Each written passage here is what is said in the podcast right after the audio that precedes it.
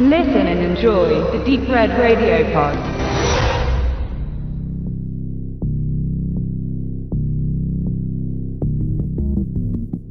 Es ist ein Moment des Friedens. Quan fährt mit seiner Tochter Fan in die Stadt. Sie möchte sich ein Kleid für die Abschlussfeier kaufen. Während er den Wagen parkt, stürzt sie bereits in das Geschäft. Dieser Frieden, und das spürt man in der ersten Minute ganz deutlich, wird bald zerrissen werden. Eine Bombe explodiert und reißt Quans Mädchen in den Tod.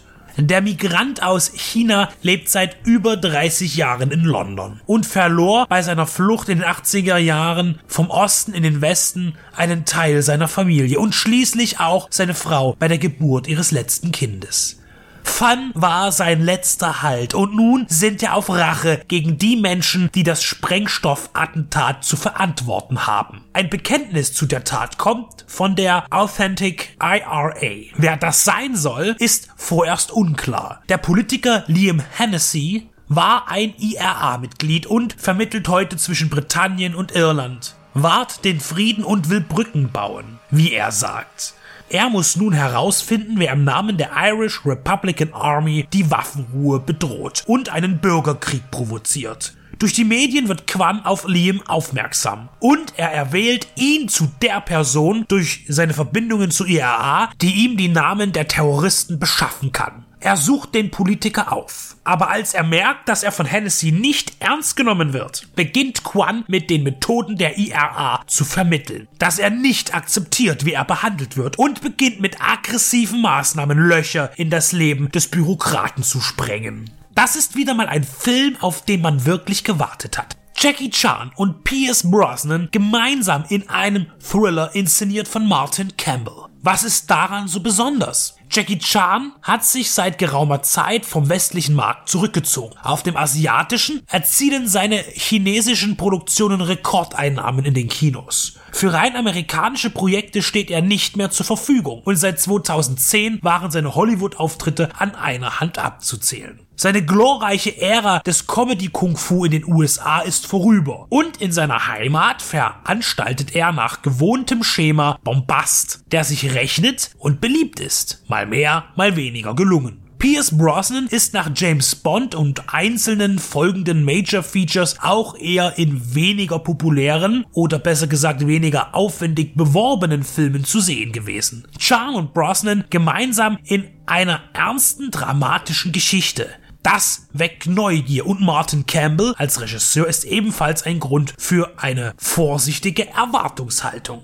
Seine Bond-Arbeiten GoldenEye und Casino Royale führten jeweils einen neuen Darsteller in die Agentenserie ein und sind in Bezug auf Narration und Attraktion die ausgewogensten in der Post-90er-Ära. Auffällig wurde er auch durch seine bunt aufgeblasenen Szenarien wie Flucht aus Absalom, die Legende des Zorro oder dem völlig physikalisch überdrehten Bergsteiger-Actionfilm Vertical Limit. Über Green Lantern wird im Allgemeinen der Mantel des Schweigens gelegt. Das Motiv des nach Vergeltung dürstenden Vaters behandelte Campbell bereits 2010 in Mel Gibsons Schauspiel-Comeback Auftrag Rache. Und in beiden Fällen kann er durch eine Mischung aus Nüchternheit und Schlagkraft die Wut und den Drang zur Selbstjustiz in unterhaltsamem Maße vermitteln.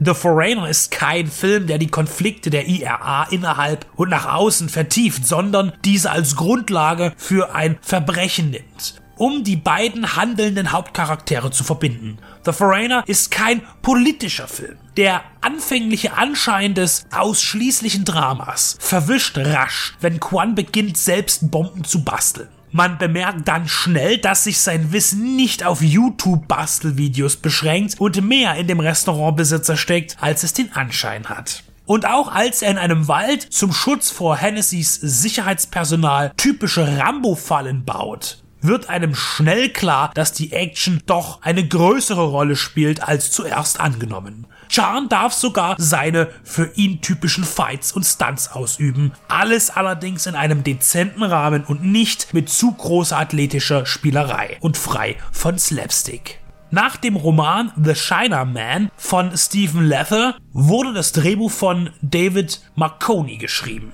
Er verfasste 1998 der Staatsfeind Nummer 1 mit Will Smith und Gene Hackman lieferte nach langer Pause die Basisidee für den vierten Stirb langsam Teil und wirkte als Autor am deutschen Thriller Die dunkle Seite des Mondes, in dem Moritz Bleibtreu und Jürgen Prochnow spielen, mit. Sein Skript erzählt zwei Stories, die in der Inszenierung von Campbell keinen ständigen Zugang zueinander haben und sich trotzdem gegenseitig beeinflussen und kreuzen. Quan kämpft sich energisch voran, um an sein Ziel zu kommen und Hennessy will schnell ans Licht bringen, wer hinter dem Anschlag steckt. Beide Geschichten werden getrennt voneinander erzählt. Die beiden sind nur zweimal gemeinsam zu sehen. Die deutlichere Verbindung zwischen ihnen sind Quans immer gefährlicher werdenden Maßnahmen, Hennessy unter Druck zu setzen. In anstandslos handwerklicher Manier gestaltet man die Pyroeffekte und montierte sie in Abstand und Menge so, dass The Foreigner kein Actioner geworden ist, sondern der Haupttenor eher beim Drama und Thriller liegt. Wer sich also auf diesen Film gefreut hat, hat das völlig zu Recht. Denn von allen dreien Chan, Brosnan und Campbell bekommt man das, was man an ihnen wertschätzt. Chan stellt sein Schauspiel über seine Kinetik, Brosnan gibt seiner Figur zwischen Schuld und Verständnis den richtigen, zwiespältigen Schliff und Campbell beweist sich einmal mehr als guter Filmhandwerker, der weiß, in welcher Proportion die Elemente eines Films stehen müssen. Ein Gewinn für alle, auch für den Zuschauer.